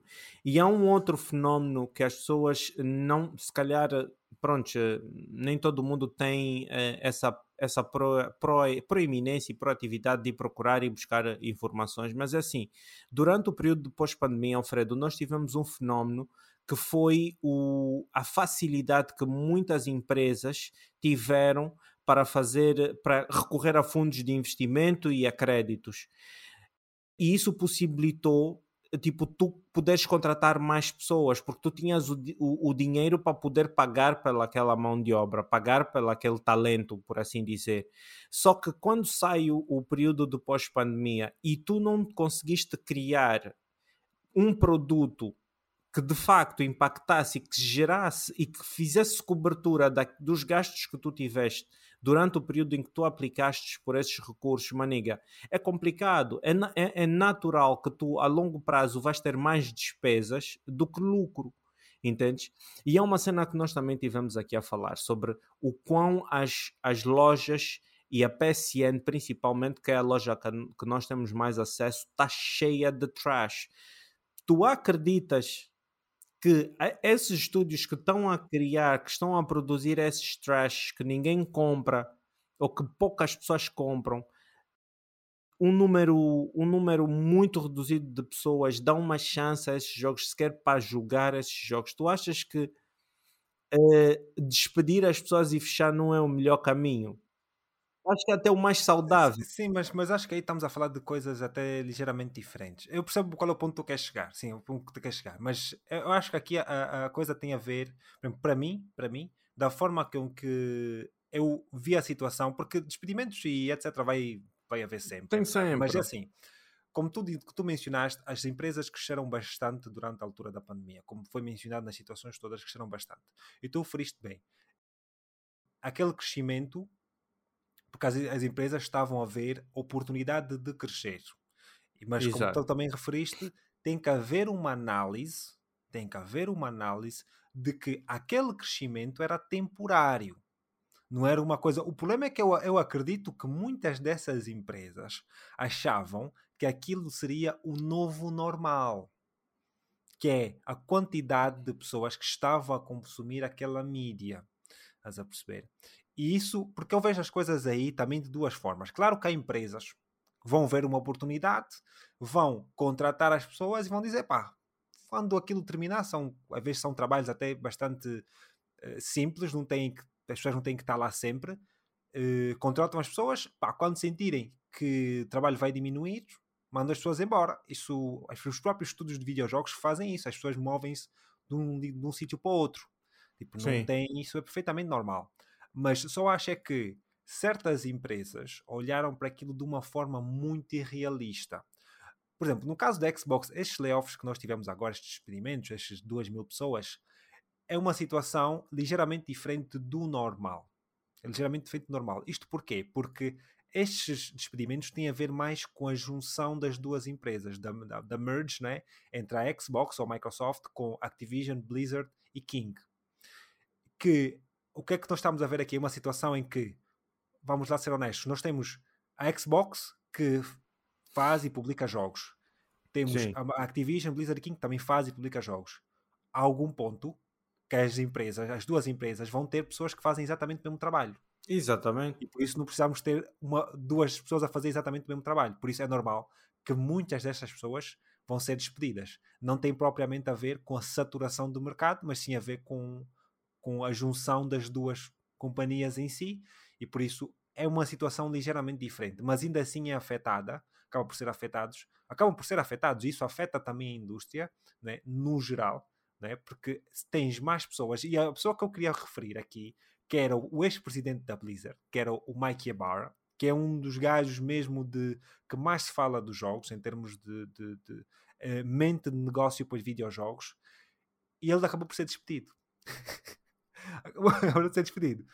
Este gajo é um gajo de talento. E tem pessoas, eu não vou referir nomes, mas na Xbox, que eu acho que não deviam lá estar. mas despediram o gajo que eu acho que tinha melhor talento para colocar as coisas ali da forma que acho que muitos jogadores gostariam.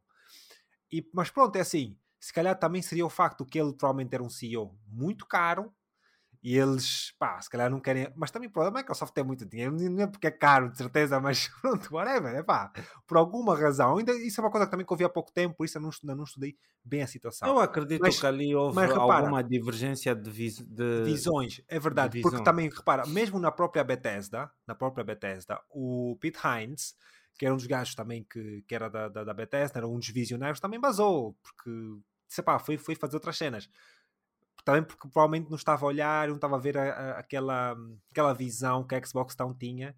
Se calhar não estava muito, muito, muito, como é que eu te vou dizer? Muito alinhado, vamos assim dizer.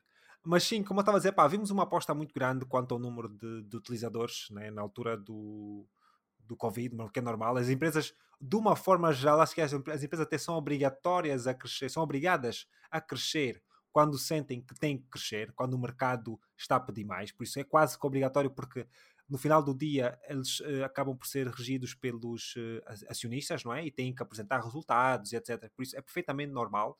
Só acho é que tem que se ter um bocadinho de visão de que aquele crescimento, por vezes, é mesmo temporário. Aquele, aquele aumento de utilizadores. É como a época de Natal, por exemplo.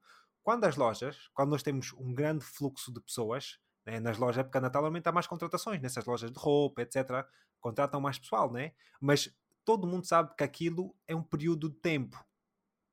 Estás a perceber? Tu vais para aquilo, tu assinas o teu contrato para trabalhar num período. Tu sabes que aquele contrato não te vai durar para o próximo ano, até o próximo ano. Mas muitas dessas empresas contratam-te com a esperança de que tu vais estar lá durante mais tempo. Não te contrataram durante os dois anos da pandemia. Estás a perceber? E isso, isso muitas vezes é que tem um crescimento muito irrealista para as, e dão uma percepção errada das pessoas que lá estão a trabalhar. Estás a perceber? Eu acho que essa parte é muito importante. Mas Não, isso... isso é extremamente importante porque tu tocaste nisso. Eu, eu sigo e consumo muito conteúdo de finanças e negócios, aplicações e tal. E, e na época de pandemia, eu ouvi um, é brasileiro, esqueci-me do nome dele, mas ele também fala muito de, de finanças e negócios. E ele disse para, para, para antes de aplicar o dinheiro em algum sítio, que as pessoas pensassem no seguinte: a indústria cinematográfica está a ter um corte de gastos durante o período de pandemia. Vai haver vocês têm que parar para pensar qual vai ser a indústria que vai fazer esse mesmo corte no período pós. Estás a entender? Porque ela ali põe as coisas de, de, de, de, de, uma, de, uma, de uma maneira seguinte. Ela analisa um gráfico e diz assim: nós estamos a ver mercados que, quando as pessoas tinham, quando se movimentavam, eram, eram, eram bem estabelecidos, eram sólidos, a, tipo, a, a, a colidirem a, a, e, a, e a desmoronarem, ok? E estamos a ver uh, serviços e, e, e, e, mercados que as pessoas não consumiam tanto porque se movimentavam muito a terem essa ascensão. É normal e é, um, e é uma análise que praticamente as pessoas de, deveriam ter feito na altura, que era quando as pessoas voltarem a se movimentar, o negócio e o investimento que eu estou a fazer hoje, amanhã pode não estar tão bom quanto está hoje, porque eu tenho as pessoas paradas e precisam do meu serviço. é mais ou menos aí onde, aquele, onde ele queria chegar, porque, epá, nós, e eu, e eu não sei se tu te lembras, nós eh, tivemos a falar, falámos isso durante muito tempo, o um número de jogos e de, e de, e de uh, tipo de propriedades intelectuais que estavam a lan ser lançadas tipo durante, durante um ano e que nós houve um dia até que nós, nós decidimos mesmo não, não está a dar para consumir tudo, tem muita coisa para consumir, não dá. E isso também uh, deve ser levado em conta e, e as pessoas devem entender o seguinte, que isso não é o normal. O normal não é isto. O nosso mundo, a nossa vida normal era o que era antes da pandemia. Nós ainda estamos em período de ajuste. ajuste. Nós estamos ainda a, a tentar arranjar um modelo novo do qual a gente vai poder levar a humanidade para o resto dos anos até acontecer alguma coisa que, que, que desgrace a vida da humanidade outra a vez. então, artificial toma conta de nós. Exatamente. Que é o, que, que é o Skynet... ponto que eu ia tocar aqui, por exemplo, só o facto, por exemplo, nós estamos a ver estes layoffs, agora com mais inteligência artificial que está a fazer acabou. tudo, acabou agora, mais pessoas acabou. ainda vão ser despedidas. Agora mesmo é acabou. Se as coisas continuarem mesmo assim, se bem que eu acho que vai, vai haver um, tra um travão muito grande, eu acho que estás a ver essa situação que nós lembras há muitos anos, e, sim, há muitos anos atrás, posso dizer, quando houve muita situação do Facebook e etc. Na, na, em referente à, à, utilização dos dados das pessoas, yeah. acho que a inteligência artificial, uh, quando chegar a, vamos chamar, o Supremo Tribunal, não é? Quando chegar mesmo ao Supremo Tribunal, vamos assim dizer, é, vamos voltar a ter uma conversa dessas. Aí é que não vamos conseguir de, delinear bem o que é que é possível fazer com a inteligência artificial, etc. Eu acho que ainda vamos ter muito essa discussão. Acho que esses próximos 3, 4 anos vai ser muito muito interessante de ver essa, essa parte dos chat GPTs e whatever, vai ser, yeah. vai ser engraçado mesmo. Só antes da gente continuar, só uma cena que eu também pus aqui nas minhas notas, eu gostaria que ficasses a saber. É quanto aos encerramentos, eu não eu quero que eles aconteçam. Eu não sou contra encerramentos. Não, é importante que aconteçam, Alfredo. É, é, é muito importante, até mesmo para poder medir as águas, estás me entendendo? Porque assim, é eu vejo constantemente muito trash, muito lixo, muita coisa que pá, não faz nem sequer sentido na PSN, na Steam. Epá, tem muita coisa ali. Sim, mas, que, mas acho, eu acho, acho, tipo, os encerramentos que nós estamos a, a ver, não é, não, é que, não, é que, não é que estes estúdios não sejam capazes de o fazer, Claro que, pronto, houve uma bolha, uh, os talentos às vezes também podem não estar lá, etc. Mas quando eu falo em esses encerramentos, estou a falar, estou-me a referir mesmo de estúdios que muitas vezes que tinham capacidade de o fazer, mas não o conseguem, mesmo porque está tão saturado que esses estúdios, porque uma, coisa que a Xbox, por acaso eu não, não coloquei aqui, mas uma coisa por acaso era engraçado nós falarmos. A Xbox agora vai ter um programa em que eles vão, uh, como tem o Game Pass, mais ou menos, mas Sim. aquele vai ser uma página na Store que vai ser basicamente feature, jogos featured, em que eles vão jogar, os jogos da Xbox vão jogar aqueles jogos e vão colocar na página aqueles que eles acham que são os mais prominentes. Exato. Quer dizer que esses trash que andam aí, o Jump Ninja Jump e eh, eh, Touch My Boom Boom ou whatever que eu vejo aí na PlayStation Store, que são trash game, que é mesmo, que é mesmo tipo jogos de 99 cêntimos ou whatever, jogos mesmo muito maus, não vão estar featured naquilo. Eu gostaria muito que a Sony também fizesse o mesmo. Pronto, tu se fizeres o refresh, agora, agora já é um bocadinho mais fácil, mas tu se fizesse o refresh, agora fazer a Store, vês os jogos que estão a sair semanalmente. Man, aquilo chega a um ponto que num dia podem ser tipo 50 jogos, man. 50. E eu, eu pergunto, porra, mas qual é a necessidade de lançarem 50 jogos? Que provavelmente 99% daqueles jogos não vão ser jogados. Ninguém vai olhar não duas ser... vezes. Se venderem tipo 100 cópias já é bué. Estás a ver? Por isso, por isso eu estou falando nesse sentido. Acho que era fixe também teres um grupo de pessoas na Playstation. Para fazer essa triagem. Essa triagem. Essa análise. Esse mambo aqui não está fixe. Vamos e tu não precisas de jogar aquilo muito tempo. Só precisas de ver. Porque assim, uma coisa, claro que os jogos no final do dia são arte. Não é? Pelo menos para mim tu não precisas jogar o jogo e dizer, ah, isto é um jogo um 10 out of 10, ou, ou, um jogo, ou um The Last of Us. Ou... Não, tu só precisas que o jogo seja funcional e seja realmente um jogo, não um clickbait, quer chegar lá e clicar em três botões e ganhar uma platina. Não, não, não.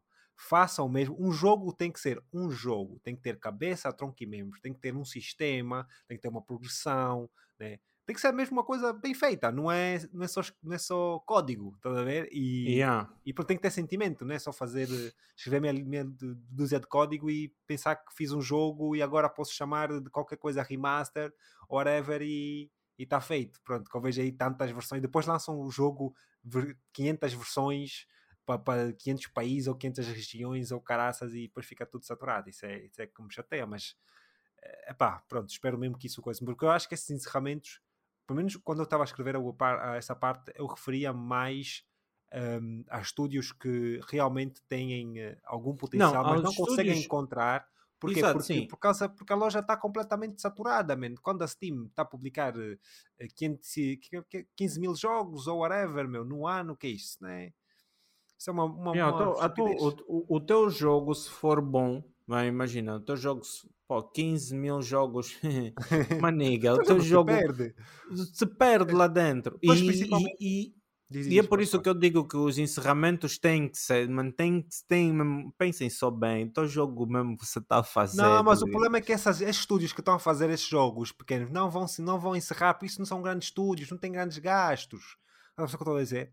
Isso aí não são estúdios que têm renome, isso são, são, isso são provavelmente meia dúzia de pessoas que estão a fazer, tá fazer um na, na sala, da, na cozinha, fazer. Exatamente. fazer... Esses jogos são feitos, muitos deles, pelas mesmas pessoas. Tu tens uma, eu já não me lembro, teve uma publicadora que nós vimos uma vez aí, que na PlayStation, na PSN, lança tipo 20 jogos por ano, lança mais jogos como a Ubisoft, como a EA, e só põe jogos assim, pequenininhos, jogos mesmo trash, bro. Eu estou a falar desse, desse, mas esses aí não vão ser afetados, porque tu tens o teu nicho de pessoas.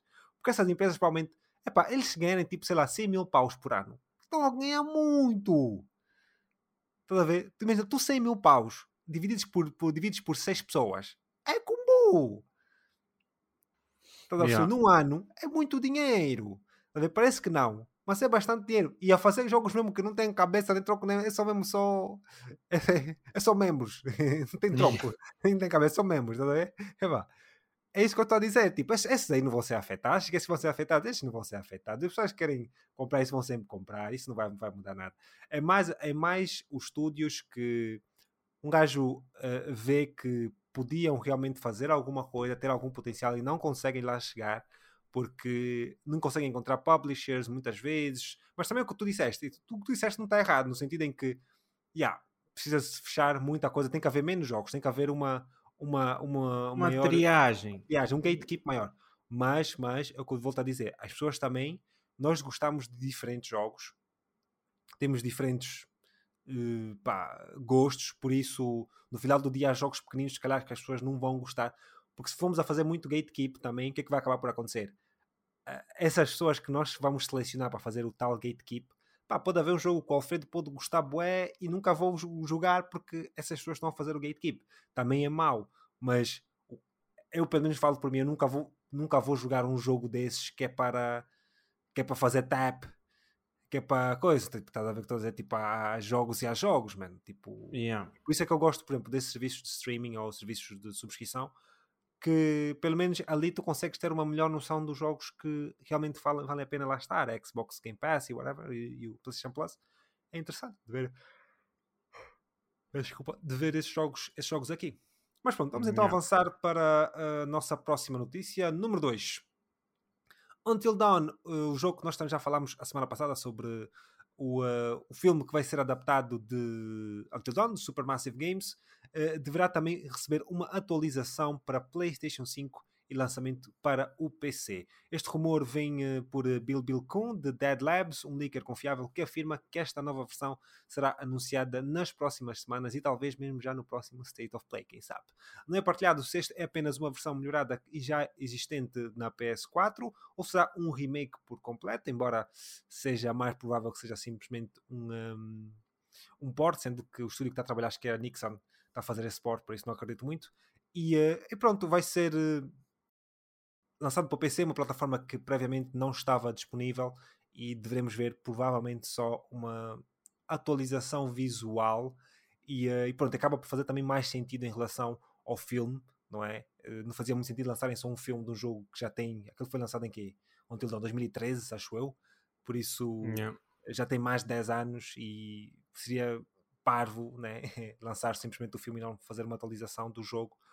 Uh, se bem que eu também acho estúpido fazer a atualização do jogo, um jogo que está perfeitamente disponível na consola. E acho que esta tipo, é que isto aqui, tipo, há sempre aquela conversa: será que vale a pena, será que não vale?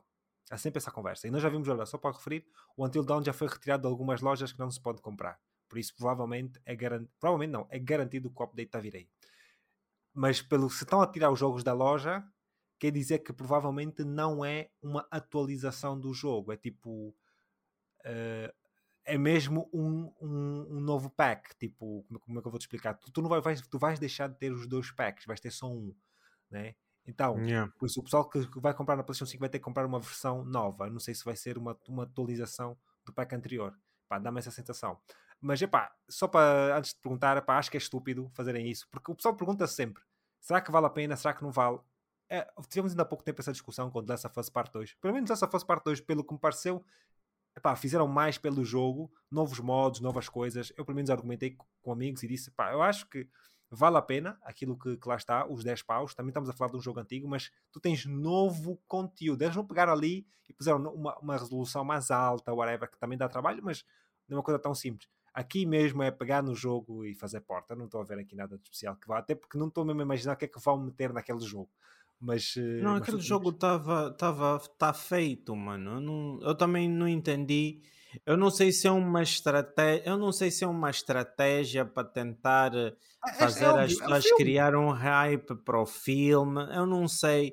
Mas eu acho que mesmo sendo isso, não justifica isso que eles estão a fazer. Bastava ah, pôr. Não, repara, assim, justifica em termos de, de, de, de ganhos. Vai justificar, vai justificar. Porque, repara, o filme sai, as pessoas vão saber, ah, isto é baseado, tu viste, tu viste como é que aumentaram as vendas do The Last of Us, sim, sim, sim. série, não é? E por isso é que eles lançam o remaster, o pessoal todo foi comprar o quê? Foi comprar o remaster, ninguém vai comprar a versão da antiga, por isso, todo o pessoal, porque há muita gente que nunca jogou Until Dawn, acredito.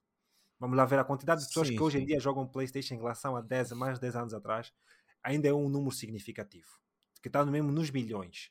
Por isso, epá, se eles venderem meio milhão de cópias, bro, it is enough talvez já justifica um, este porte, talvez já vai, ser, já vai pagar a si mesmo. Por isso, o pessoal que vai ver o filme vai ouvir, epá, isto é baseado num jogo, tá, tá, tá. Pá, espetam até o jogo, vai estar no PC, vai estar. Eu acho que é engraçado, por causa no PC, vou estar, eh, vou estar interessado em ver eh, como é que vai estar os, os mods do jogo. Acho que vai ter aquilo com os monstros e as pessoas ali, vai ter mods bastante engraçados. Mas sim, é tipo, é aproveitar. Tens também uma coisa que eu pensei: é, tu tens várias, uh, vários atores, né? inclusive o, inclusive o, o uh, Remy Malek, acho que, que o gajo que se chama, né, o principal, faz o Mr. Robot. Meu, ele é um uhum. gajo que em 2013 ninguém o conhecia, man. Agora todo yeah, mundo yeah, É verdade, é verdade. Sim, Por isso, sim. ele tem a outra gaja, a, a loira, esqueci-me agora do nome dela, também vai entrar aí, uh, uh, vai entrar no, numa série aí de, de, que foi anunciada há pouco tempo, que eram atores que eram muito jovens, não se conhecia muito, mas agora já, já, estão, já são estrelas de cinema, já aparecem aqui, yeah. por isso acredito que vai vender. Pá, tem muitas razões para o fazerem. E acredito vai. Agora, se vale a pena ou não comprar, isso já é outra coisa. Não, eu não, não vou comprar, isso. não vejo razão nenhuma. Nem mas... pensar. Isso é hum. impensável, pelo menos para mim é impensável. Sim, sim, sim. Não, não, acho que não justifica nada, não, não tem inspiração nenhuma. Quem comprar, parabéns. assim, eu acho que para o pessoal que nunca jogou o jogo e quer jogar, é pá, yeah, eu compraria provavelmente a versão nova. Uh, mas é assim, o facto é que se eles estão a tirar a versão antiga, e se a versão nova e a versão antiga não tinham assim grandes diferenças, e vão -te, vais pagar mais, porque eles provavelmente vão-te lançar aquilo para um preço tipo dos 30 paus, só para, para destroinar, de um jogo que já tem 10 anos, meu, facilmente vais comprar um CD, se, se não for possível encontrar, sendo que as lojas não todas a fechar, um CD yeah. e tens acesso ao jogo, mano. Tipo, mas eh, eu por acaso tenho o jogo, o jogo chegaram a uma altura que eles já na PlayStation Plus, que foi quando a altura quando eu joguei, sim. não tenho aí o jogo, por isso não tenho problema nenhum, mas, mas sim. Pá, veremos, yeah. veremos realmente se vai valer a pena ou, uh, ou não. Avançando então aqui para o nosso, penso eu que é o Sempre vou confirmar aqui.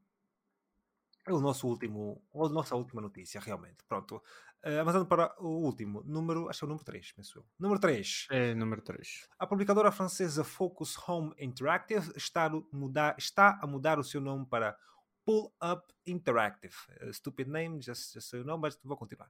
Ao aprovar do novo CEO, o Conselho Administrativo da empresa decidiu também redesenhar a organização do grupo para marcar uma nova fase da transformação no seu desenvolvimento em torno de três atividades complementares. Estas atividades são descritas como Uh, em primeiro lugar, um plano para separar a atividade editorial, editorial histórica do grupo, que passará a chamar-se Focus Entertainment Publishing. Em segundo lugar, esta será criativa então uma divisão dedicada à publicação de jogos independentes e jogos retro sobre a marca Dotemu, por final, temos então uh, a existência de sete estúdios internos, incluindo The Surge, Deck 13 e Dovetail, será uma divisão denominada Studio Division. Mais tarde revelam que estas três divisões uh, serão então reunidas sob o nome Pull Up Entertainment. Estas alterações entram em vigor a partir de abril. Pronto, eu queria. Pá, eu depois.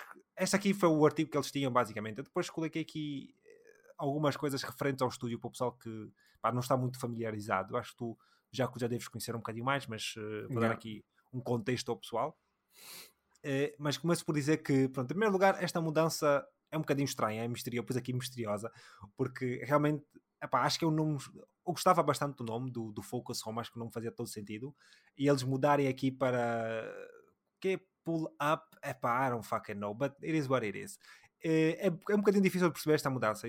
Penso que não havia muita razão para dizer. Mas pronto, a Focus foi fundada nos meados dos anos 90 e, embora não seja muito grande, é respeitada e, e parece ter crescido bastante nos últimos anos. Uh, foi conhecida no seu início de vida na, na, na, Europa, simplesmente, e onde lançou toneladas de jogos para o PC em géneros muito nichados, e um deles até foi o ciclismo, que eu consegui encontrar.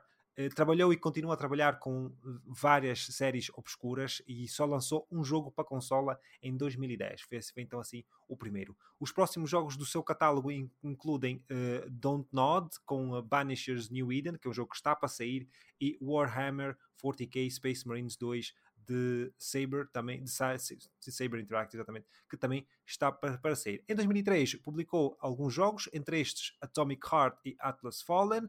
Em 2022 publicou então Evil West e A Plague Tale Requiem, que é nosso, aqui o nosso Adilson está a jogar. Uh, outros grandes jogos sobre a sua uh, alçada incluem uh, Gridfall, A Plague Tale Innocence e o famoso Farming Simulator, muito popular. Está sempre aí, Farming Simulator. Yeah. Mas sim, epá, é, esta mudança de nome para quem eu não também não estou a entender. Não faz sentido nenhum. Eu, eu, gostava tanto do nome. Mas eles explicaram, ao menos? Não, simplesmente. Sem precedentes. Mudaram. É assim, eles já tinham mudado de nome, tipo, há uns anos atrás, antes de lançarem o Vampire, ou Vampire, whatever. Eh, o nome era Focus Home Entertainment, depois mudaram para Focus Home Interactive. E agora, pronto, agora, tipo, criaram basicamente um sub dentro que se chama Focus Home Entertainment Publishing, que acho que é o que eles tinham agora, simplesmente vão chamar agora de, de publishing, estás a perceber? Uhum. E vão criar submarcas, porque eles têm os seus próprios estúdios. Yeah. Não é? Aqueles basicamente estão, estão a querer tornar-se maiores, o que faz todo sentido. Pronto, querem crescer, o negócio está a crescer, querem crescer. Que é, é uma das empresas, das poucas empresas que está a crescer. Isso vamos, vamos apoiar. Mas só acho que o nome é tão estúpido, meu. Pull up, man. Why? Pensou, pá, Focus, uma coisa assim, tinha outro nome. Por que que eles foram buscar pull up, man? É, pá, I don't fucking know. É, Focus é, Group, qualquer lá, qualquer coisa, mano. É, pull up, man. Já viste o nome é pull, pull up. up. Where do you work? I work at pull up. pull up. Por cima um nome francês é pá, ah, eu não sei. E eles são franceses, é, exatamente, tanta, exatamente. Tão tanta coisa criativa para pa se ah, criar, maninha. Por que que foram chamar Pull Up? Epá. I don't know, I don't know. Acho que o nome está fixe, a Focus estava tá, é, muito fixe. Mas assim, pronto, uh, o pessoal tem assim um contexto do, do quais são os jogos. Eu por acaso sou muito fã deles, muito fã deles, os jogos todos que eles têm publicado. Uh, a Don't Nod, sou muito fã até da Don't Nod mesmo. Uh, gosto bastante da iniciativa, de, porque eles são, são daquelas uh, publicadoras ou editoras que epá, eles não vão muito atrás do AAA, ficam naquele middle, né? o Double A, aquilo que nós chamamos de Double A, o, o, o, o um, Evil West que nós estamos a jogar, né? que é deles, Yeah. o, o- o próprio Double A, aquele Double A Não, de aquele definição. é mesmo double A.